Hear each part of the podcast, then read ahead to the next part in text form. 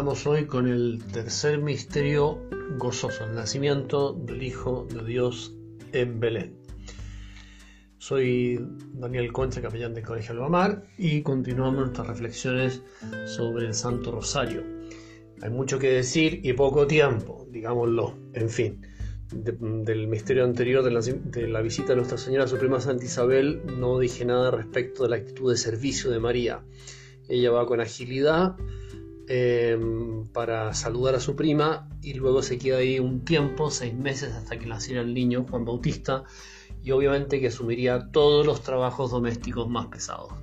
Hay que imaginarse esto, contemplar a María lavando los platos, haciendo la comida, yendo a buscar el agua al pozo, trapeando, a veces quizá incluso inclinada de rodillas, limpiando las manchas del suelo, impresionante, la reina del cielo, la reina de los ángeles, la reina de los santos, la reina y madre de la iglesia, en una actitud de servicio humilde, que si lo contemplamos bien, mm, eso nos llenará de perspectiva a la hora de enfrentar las tareas domésticas, las tareas del hogar y tantas cosas sencillas de la vida diaria.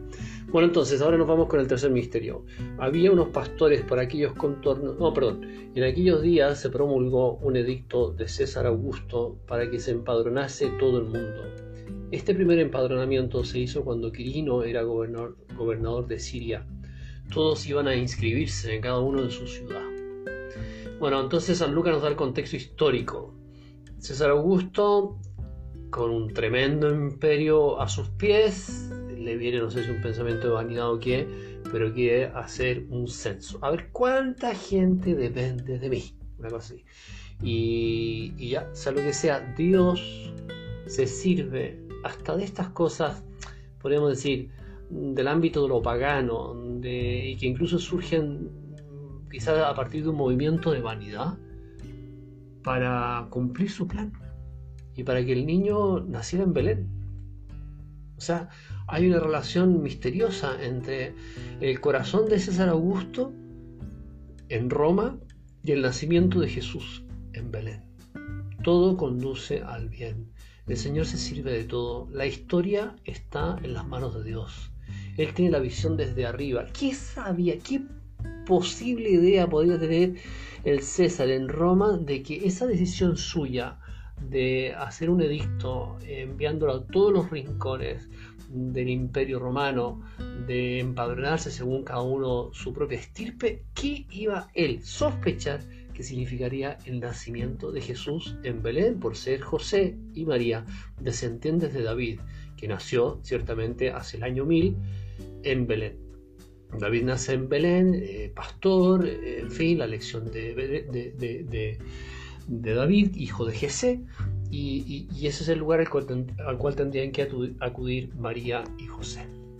Entonces, todos iban a inscribirse, cada uno a su ciudad. José, como era de la casa y familia de David, subió desde Nazaret, ciudad de Galilea, a la ciudad de David, llamada mm, Belén, en Judea, es decir, hacia el sur, arriba, cerca de Jerusalén para empadronarse con María, su esposa, que estaba encinta.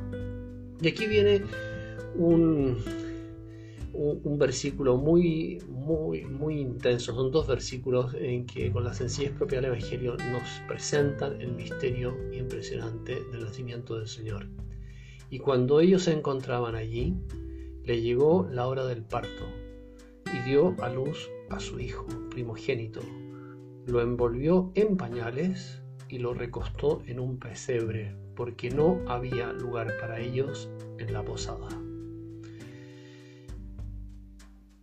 El edicto del César, llega la noticia a oídos de José y de María, conversan entre ellos, oye José, ¿qué hacemos? No sé, velo tú, en fin, conversémoslo, veámoslo con el Señor, hacen oración, Señor, ¿qué quieres de nosotros? ¿Nos quedamos aquí? Me quedo yo, pensaría la Virgen, me quedo yo que estoy a punto ya de dar a luz al Hijo de Dios, me quedo aquí en Nazaret, tranquila, segura, acompañada, o emprendo el viaje acompañando a mi marido José, arriba de un burro, 150 kilómetros, día, noche, frío, con el niño ahí.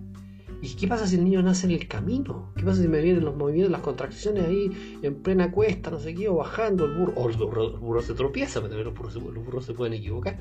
Sea lo que sea, todas estas cosas pasarían por el corazón de la Virgen, ¿no? Y diría, bueno, a ver, ¿cuál es la voluntad de Dios? Que me arriesgue, que ponga de alguna manera en una situación de eventual peligro el nacimiento de mi hijo y que nazca en la mitad del camino. O me quede segura en Nazaret.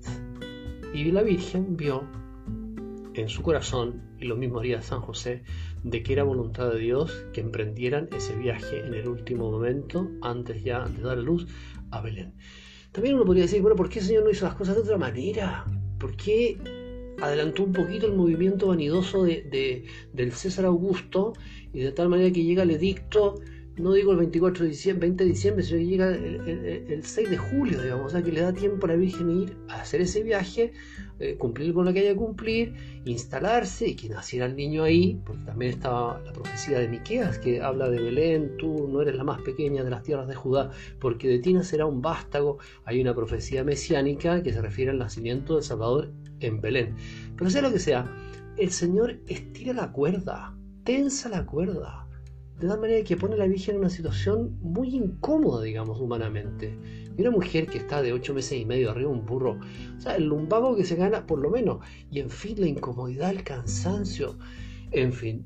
Esto, esto nos tiene que ayudar, ¿verdad? A pensar de que la voluntad de Dios a veces es incómoda. La voluntad de Dios nos saca de nuestros parámetros de seguridad.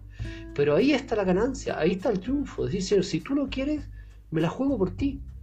Por eso es tan importante pensar las cosas en la oración y una vez vistas, hacer lo que el Señor nos muestra. Aunque tenga un elemento de contrario a la lógica humana, podríamos decir. No nos acostumbremos a pensar en este episodio tan fundamental de la vida de María, del Señor y de la nuestra propia, como, como algo así romántico, ¿verdad? En que ya el nacimiento en Belén, qué lindo, las estrellas. Oye, fue, fue complejo, fue difícil, no había lugar para ellos en la posada. Y termina entonces envolviéndola en pañales y recostándolo en un pesebre. ¿Por qué Jesús eligió nacer ahí?